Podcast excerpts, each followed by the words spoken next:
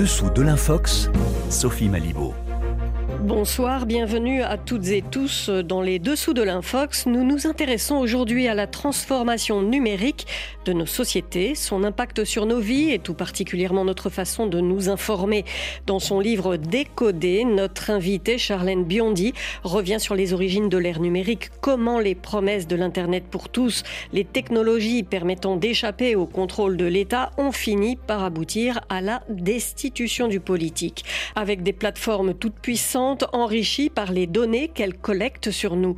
Mais son analyse, nous l'entendrons, dépasse le simple constat de la technologie dévoyée. Et tout d'abord, place à nos chroniqueurs confrontés à ce que les réseaux sociaux charrient de pire dans la désinformation.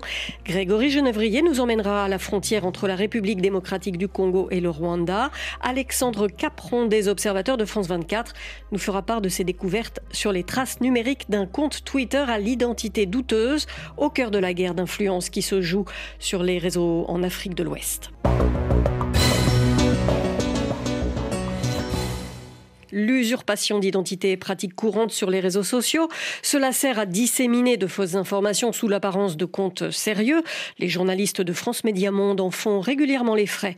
Grégory Genevrier nous en cite un exemple aujourd'hui dans sa chronique. Une infox qui tombe, comme c'est souvent le cas, dans un contexte de grande tension à la frontière de la RDC et du Rwanda. Vérification faite. Bonsoir Grégory Genevrier. Bonsoir Sophie. L'actualité dans l'Est de la République démocratique du Congo, c'est la reprise des combats entre l'armée congolaise et les rebelles du M23. Autant dire que la situation est explosive et sur les réseaux sociaux, on assiste à un déferlement d'infox. Grégory. Oui, la RDC recevrait l'appui de la Russie avec l'arrivée de nombreux chars de combat. À en croire euh, plusieurs publications sur les réseaux ces derniers jours, c'est ce qu'aurait affirmé Armel Charrier, notre consoeur de France 24. Des photos sont présentées comme des preuves censées montrer l'arrivée de ces blindés dans le pays. Sauf qu'en réalité, tout ce qui est dit là est complètement faux. Oui, c'est simple, Le Charrier n'a jamais tenu ses propos. Elle nous l'a confirmé. La capture d'écran censée montrer le moment où elle aurait fait euh, cette déclaration est en fait tirée d'une intervention dans un journal vieux de plus de 5 ans. Une édition qui d'ailleurs ne parlait pas de la RDC. L'objectif euh, de cette manipulation, c'est d'essayer de convaincre plus facilement les internautes en exploitant la légitimité de France 24. D'où l'importance de remonter à la source pour se rendre compte de la supercherie. Alors il y a cette fausse déclaration et puis il y a aussi euh, des clichés sortis de leur contexte. Oui, les photos présentées euh, comme des preuves de l'arrivée de chars russes en RDC sont elles aussi manipulées. On le sait grâce à une recherche d'images inversées.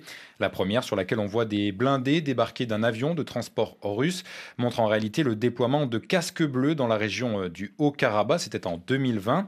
Quant au deuxième cliché, sur lequel on voit une colonne de tanks progresser dans un chemin de boue, elle a été prise en 2017 en Russie lors d'un exercice conjoint entre l'armée russe et indienne. Ces images n'ont donc absolument aucun rapport avec la RDC, certains internautes l'ont bien remarqué, mais cela n'empêche pas l'infox de circuler massivement sur Twitter, Facebook ou encore sur WhatsApp. Et cela n'est pas la seule infox qui circule autour de ce conflit, Grégory. Non, il y a beaucoup d'autres fausses informations. La dernière en date, épinglée par nos confrères de l'AFP Factuel, concerne le M23. Elle avance que ce mouvement serait soutenu par des multinationales occidentales, notamment françaises, canadiennes ou encore américaine. La photo euh, présentée encore comme une preuve montre des hommes en uniforme militaire en train d'échanger avec deux hommes blancs en costume cravate. Mais une nouvelle fois, l'image est détournée. Elle illustre en réalité une rencontre organisée en 2008 entre l'ex-chef de guerre congolais Laurent Nkunda et des représentants spéciaux de l'Union européenne pour la région des Grands Lacs. Alors quel est l'objectif de ces fausses informations? Alors déjà, on constate que ces infox, elles s'inscrivent dans le même narratif. Elles alimentent le récit fallacieux d'une guerre par procuration avec d'un côté euh, les gentils russes et de l'autre les méchants occidentaux. Une des informations particulièrement dangereuses au vu de la tension qui règne aujourd'hui dans la région. Merci Grégory. Comment tromper l'internaute? Comment faire passer un message en brouillant les pistes? Certains s'y emploient activement grâce à de faux profils. L'enquête des observateurs de France 24 nous aide à lever le voile. Bonsoir Alexandre. Bonsoir Sophie. Alors vous avez enquêté sur le compte Twitter Gauthier Pasquet. Ça fait plusieurs mois que ce compte alimente les conversations chez qui s'intéresse à l'évolution de la situation au Sahel, parce qu'en le suivant, on s'aperçoit vite qu'il y a là derrière un tant soit peu de manipulation. Il se présente comme un journaliste français basé à Bamako, affiche fièrement la tour Eiffel en image sur son profil et partage régulièrement des publications pro-françaises et opposées aux autorités de la transition au Mali. C'est un profil qui est actif depuis l'été 2022, qui a rapidement attiré notre attention à la rédaction des Observateurs de France 24 parce qu'il cochait toutes les cases du faux compte. Il affirme être un journaliste du média RFM TV, mais il est inconnu au bataillon dans ce média et il utilise une photo de profil volée à un journaliste turc en exil qui s'appelle Can Dündar. Alors de temps en temps, il a l'air bien renseigné, mais il lui arrive aussi fréquemment de publier des infox. Oui, il publie régulièrement des fausses informations visant en particulier les autorités maliennes, par exemple un faux tweet attribué au ministre des Affaires étrangères Abdoulaye Diop, des déclarations attribuées à l'ancien président malien Mba Ndao, mais qu'il n'a jamais prononcé, et plus récemment une supposée interview du Premier ministre malien Abdoulaye Maga à l'agence française CAPA, mais qui a été démentie par l'agence elle-même. Alors autant d'acharnement, ça nous a donné envie d'en savoir plus. Vous avez donc enquêté sur les traces numériques du compte Twitter Gauthier Pasquet. En quoi ça consiste, Alexandre? Les traces numériques, ce sont toutes les interactions d'un compte Twitter qu'on peut retrouver dans le passé. Parfois, ces comptes cherchent à les cacher, mais il ne faut pas oublier qu'Internet n'oublie rien, Sophie. Alors, on a d'abord regardé les réponses que ce compte Twitter avait effectuées avant juillet 2022. Et comme ça avait déjà été repéré par certains enquêteurs en ligne, on a pu voir que le profil Gauthier Pasquet s'appelait auparavant Petit Ladji. Un compte basé dans la capitale ivoirienne, c'est ça? Oui, et qui avait la particularité de publier des tweets très offensifs contre les partisans de Guillaume Soro, l'ex-président de l'Assemblée nationale ivoirienne condamné à la prison à perpétuité et actuellement en exil. Donc ce compte Petit Ladji, entre avril et juillet 2022, il a fait plus de 200 tweets dont la majeure partie sont clairement des moqueries envers les pro-Soro ou pour défendre l'action du président ivoirien Alassane Ouattara. Alors vous êtes remonté encore plus loin sur les traces numériques de ce compte et vous êtes tombé sur des éléments troublants. On est remonté jusqu'à la création du compte en août 2021. Et là, on s'est aperçu qu'il s'appelait ONG Sharing, une ONG ivoirienne solidaire d'aide aux plus démunis. Pour confirmer tout ça, on est allé sur le site internet Twitter ID pour vérifier l'identifiant Twitter de Gauthier Pasquet. L'identifiant Twitter, c'est un numéro unique de plusieurs chiffres associés à un compte Twitter. En regardant l'identifiant de Gauthier Pasquet, on a trouvé exactement le même numéro pour Petit Ladji, mais aussi pour ONG Sharing. Ça signifie donc avec certitude que c'est le même compte Twitter qui a changé trois fois de nom. Est-ce qu'on sait qui est derrière cette ONG Sharing? L'ONG a eu peu d'activité sur Twitter, elle n'a effectué qu'une vingtaine de tweets entre août 2021 et avril 2022. En cherchant un peu plus, on s'est rendu compte qu'elle avait été créée par un proche de Guillaume Soro, un Ivoirien membre du parti Génération des Peuples Solidaires, le parti de Guillaume Soro. Et à la fin de l'année 2021, il y a eu de nombreuses défections dans les rangs de ce parti. C'est justement le cas du président de l'ONG Sharing qui a lui-même quitté le parti de Guillaume Soro. Est-ce que l'ancien président euh, de cette ONG Sharing administre toujours le compte Twitter euh, Gauthier Pasquet? On l'a appelé, il nous a affirmé qu'il n'avait plus accès à ce compte mais sans être en mesure de nous dire qui le gérait aujourd'hui. Alors certains ont accusé des responsables français d'être derrière ce compte. Qu'est-ce que votre travail de recherche permet de dire là-dessus? À ce stade, c'est très important de préciser, Sophie, qu'on ne peut pas être sûr à 100% qui est derrière ce compte aujourd'hui, car il a très bien pu changer de propriétaire ou même être administré par plusieurs personnes. Mais en tout cas, l'apparition du compte Gauthier Pasquet coïncide parfaitement avec l'arrestation le 10 juillet dernier au Mali des 49 soldats suspectés par Bamako d'être des mercenaires. Alassane Ouattara a été très critiqué dans la gestion de ce dossier, notamment par les proches de Guillaume Soro. Et donc ce compte Twitter Gauthier Pasquet, c'est clairement, en tout cas au départ, une contre-opération digitale pour défendre le président ivoirien. Merci Alexandre Capron. Alors tous les détails de cette enquête numérique sont à retrouver sur le site des observateurs de France 24. Alors il faut bien vivre désormais avec ce flot de contenu plus ou moins authentique, apprendre à départager le vrai du faux, une nécessité liée à la transformation numérique de notre monde. On y revient tout de suite avec notre invité Charlène Biondi. On en parle. Décoder une contre-histoire du numérique, c'est le titre de votre ouvrage. Charlène Biondi, bonjour. Bonjour. Alors vous êtes docteur en sciences politiques, diplômé de l'Université de Columbia aux États-Unis et de Sciences Po. Vous étudiez l'impact des transformations liées au numérique sur nos sociétés. Vous, vous nous dites que le numérique a tout changé, mais qu'au fond, on continue plus ou moins de faire comme si de rien n'était. Et c'est un peu ça la source des problèmes que l'on rencontre aujourd'hui et que l'on impute à tort, selon vous, à une mauvaise utilisation des technologies. Est-ce que vous pouvez nous, nous résumer votre thèse? En gros, mon livre pose la question du lien profond entre la transformation numérique de la société et la crise politique que par ailleurs tout le monde commente sur une crise de sens, une crise de confiance dans les institutions. Et donc décoder ces tentatives d'expliciter ce lien entre numérisation et crise politique, mais bien au-delà de la manifestation, je dirais, la plus évidente, mais aussi la plus superficielle de cette connexion qu'on apparente aux fake news. Il y a tout de même un constat dans le livre qui est assez catastrophique pour nos démocraties libérales. Et vous parlez carrément de la destitution du politique. Alors, très concrètement, par qui, par quoi Comment c'est arrivé cette destitution du politique? Ça passe par les réseaux sociaux? En partie, mais, mais pas seulement. C'est la nature même du progrès qui pose, qui a toujours posé, même bien avant le numérique, un problème aux politiques. Parce qu'une innovation, par définition, c'est quelque chose qui est imprévisible. C'est-à-dire qu'une innovation, ça arrive dans l'espace public alors qu'on ne s'y attendait pas, que personne s'y attendait. Et donc, ces innovations technologiques, elles viennent bouleverser toutes les habitudes, elles viennent transformer le status quo, les façons de faire. Et c'est seulement une fois qu'elles ont été massivement adoptées qu'on se rend compte qu'elles elles ont potentiellement des effets secondaires et que donc les, pouvoirs publics la sphère politique essayent de s'en emparer pour maîtriser ces externalités. Inévitablement, quand on parle de progrès, les pouvoirs publics arrivent a posteriori.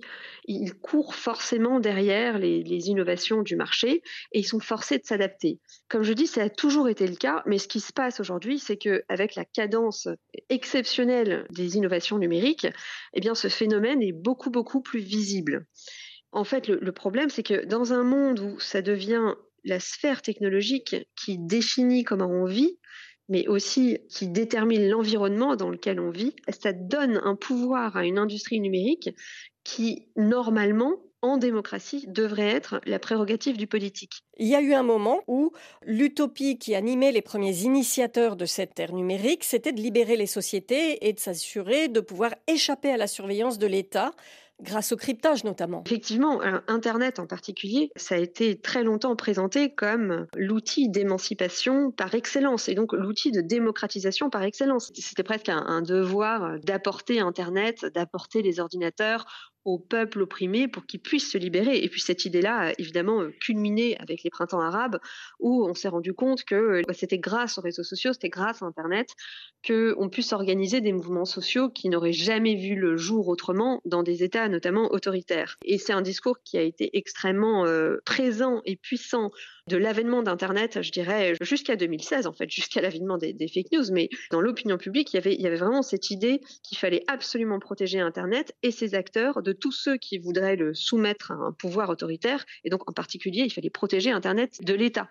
Et parmi les porte-paroles les plus euh, présents de cette idée, eh bien évidemment, il y a eu Edward Snowden, le lanceur d'alerte, qui, euh, en 2013, a quitté les services euh, secrets américains pour lesquels il travaillait pour dénoncer le fait que les services de renseignement occidentaux étaient en train de transformer les réseaux sociaux, de transformer Internet en outil de contrôle et de surveillance des masses. Ce discours-là, tout à coup, s'est arrêté avec l'arrivée des fake news. En fait, trois ans plus tard, on s'aperçoit que finalement, le pouvoir réside désormais dans les mains des grandes plateformes. Mark Zuckerberg et Facebook ont eu un pouvoir énorme dans l'élection de Donald Trump et le Brexit. Ils ont indirectement favorisé aussi les ingérences étrangères. Les Russes le revendiquent même aujourd'hui à travers la personne de cet oligarque Yevgeny Prigozhin. Donc les démocraties se sont piégées. En fait, c'est exactement ça. Il y a eu une sorte de renversement autour de 2016, à partir du moment où on s'est rendu compte que les réseaux sociaux devenaient des véhicules de désinformation, on a commencé à, comprendre les mécanismes que vous dénoncez d'ailleurs euh, très bien et, très souvent dans cette émission de bulles de filtre, de radicalisation des, opinions sur les réseaux sociaux, d'instrumentalisation des réseaux par des acteurs qui cherchent à faire de l'ingérence dans l'opinion publique, etc. Une fois qu'on s'est rendu compte de tous ces phénomènes, en fait, on s'est rendu compte que finalement Internet n'était pas seulement l'ami et le promoteur de la démocratie, mais que potentiellement les réseaux sociaux, en particulier le Web 2, étaient une menace pour les institutions démocratiques et en premier lieu pour la formation de l'opinion publique. Mais vous avez l'air de penser que la régulation, de toute façon, elle intervient trop tard et elle ne peut pas être le remède ultime à ce problème. On peut réguler que des phénomènes dont on a déjà pris conscience. Donc effectivement, depuis 2016, entre-temps, il y a eu euh, une autre lanceur d'alerte, Francis Hogan, euh, qui était une employée de Facebook qui a fait le tour de tous les parlements européens pour venir supplier les États de réguler les réseaux. Un renversement assez spectaculaire par rapport au discours de Edward Snowden, qui demandait l'inverse, c'est-à-dire qui suppliait les États de se désintéresser d'Internet. Aujourd'hui, on les supplie de les réguler le plus possible. Donc forcément, la régulation arrive une fois que le problème est là. la question que je pose, c'est est-ce qu'on peut vraiment croire que contrôler a posteriori la transformation numérique, essayer de la réguler, voire même essayer de mettre en place des politiques publiques un peu plus proactives, où on voit maintenant en France, en Europe, que les gouvernements et l'Union européenne essayent de promouvoir à la racine le développement d'une sphère technologique. on le voit en ce moment, il y a plein de débats sur le métavers, sur le Web 3, où les pouvoirs publics s'impliquent pour essayer de développer des technologies qui leur ressemblent davantage, c'est-à-dire qui seraient porteuses de valeurs, le respect des libertés individuelles, de la vie privée, etc. Est-ce que ces mesures-là suffisent pour limiter les effets de la transformation numérique? Ce que je suggère dans mon livre, c'est qu'il y a quelque chose qui est en train de se passer avec l'adoption de la technologie numérique qui est bien plus profond que tout ce qu'on voit à la surface, c'est-à-dire que tous les scandales, les instrumentalisations qui sont faites de la technologie, que ce soit par les États autoritaires ou par les business models hyper capitalistes, hyper néolibéraux de la Silicon Valley. Et que même si on réussissait à mettre fin à ce qu'on appelle le capitalisme de surveillance, le numérique serait quand même en train de bouleverser quelque chose qui est de l'ordre des consciences individuelles et donc de la conscience collective, une sorte d'esprit du temps qui fait qu'aujourd'hui, les sociétés numérisées, elles sont autres que celles du passé. Pour comprendre ce qui se passe vraiment politiquement avec la transformation numérique, il faut un peu s'arracher de tous ces scandales et puis essayer de penser en termes de révolution scientifique. Il y a peut-être un besoin de repenser les institutions qui sont les institutions de nos démocraties, comme elles fonctionnent actuellement. C'est déjà arrivé dans le passé que des grandes découvertes bouleversent tout. Je prends pour exemple euh, la découverte des lois universelles de Newton. En gros, ces découvertes scientifiques se transforment en révolution industrielle parce qu'une grande découverte eh ben, donne naissance à une multiplication de technologies qui va transformer toutes les façons de faire. Donc euh, cette nouvelle société industrielle développe de nouvelles habitudes, de nouvelles manières, ça transforme complètement les savoirs et cette transformation de la société par les technosciences fait qu'à un moment, une société, elle a un décalage énorme entre ce qu'elle fait, la façon dont elle voit le monde, donc ses aspirations, et les institutions qui la gouvernent, qui elles restent coincées dans le passé. donc une révolution technoscientifique, ça donne toujours, enfin ça a toujours donné dans l'histoire des sortes de révolutions politiques. Révolution française, d'une certaine manière, eh bien, c'est la conséquence quasiment directe, parce que ça s'est fait sur plusieurs siècles, mais des Lumières, des découvertes de Newton et de la grande transformation euh, technique de l'époque. De la même façon, on a vu ça avec la physique quantique le XXe siècle. Il y a beaucoup de, de, philosophes des sciences qui pensent que la Deuxième Guerre mondiale, l'absurdité absolue du nazisme et du Troisième Reich est une conséquence d'une sorte de bouleversement dans l'esprit du temps qui fait qu'à un moment donné, on a perdu tous nos repères. On se trouve aujourd'hui dans un moment similaire, une sorte d'entre-deux où le numérique est venu bouleverser toutes nos habitudes, mais les institutions qui nous organisent et nous gouvernent sont restées celles d'avant. C'est-à-dire qu'il y a une sorte de, décalage, d'inadéquation entre la société et ses institutions. Merci beaucoup Charlène. Merci beaucoup Charlène Biondi. Votre livre s'intitule Décoder une contre-histoire du numérique, un essai à lire aux éditions Bouquins. Les dessous de l'Infox, c'est fini pour aujourd'hui, mais toutes ces interventions sont à retrouver sur notre site www.rfi.fr, rubrique Stop l'Infox. Je vous rappelle le numéro du groupe WhatsApp Les Dessous de l'Infox si vous souhaitez partager des infos douteuses à vérifier. C'est le 33 6 89 07 61 09. 33 6 89 07 61 09. Merci à notre auditeur de RDC Stanislas pour l'Infox épinglé cette semaine dans notre chronique. Et enfin, grand merci à Nicolas Benita à la réalisation de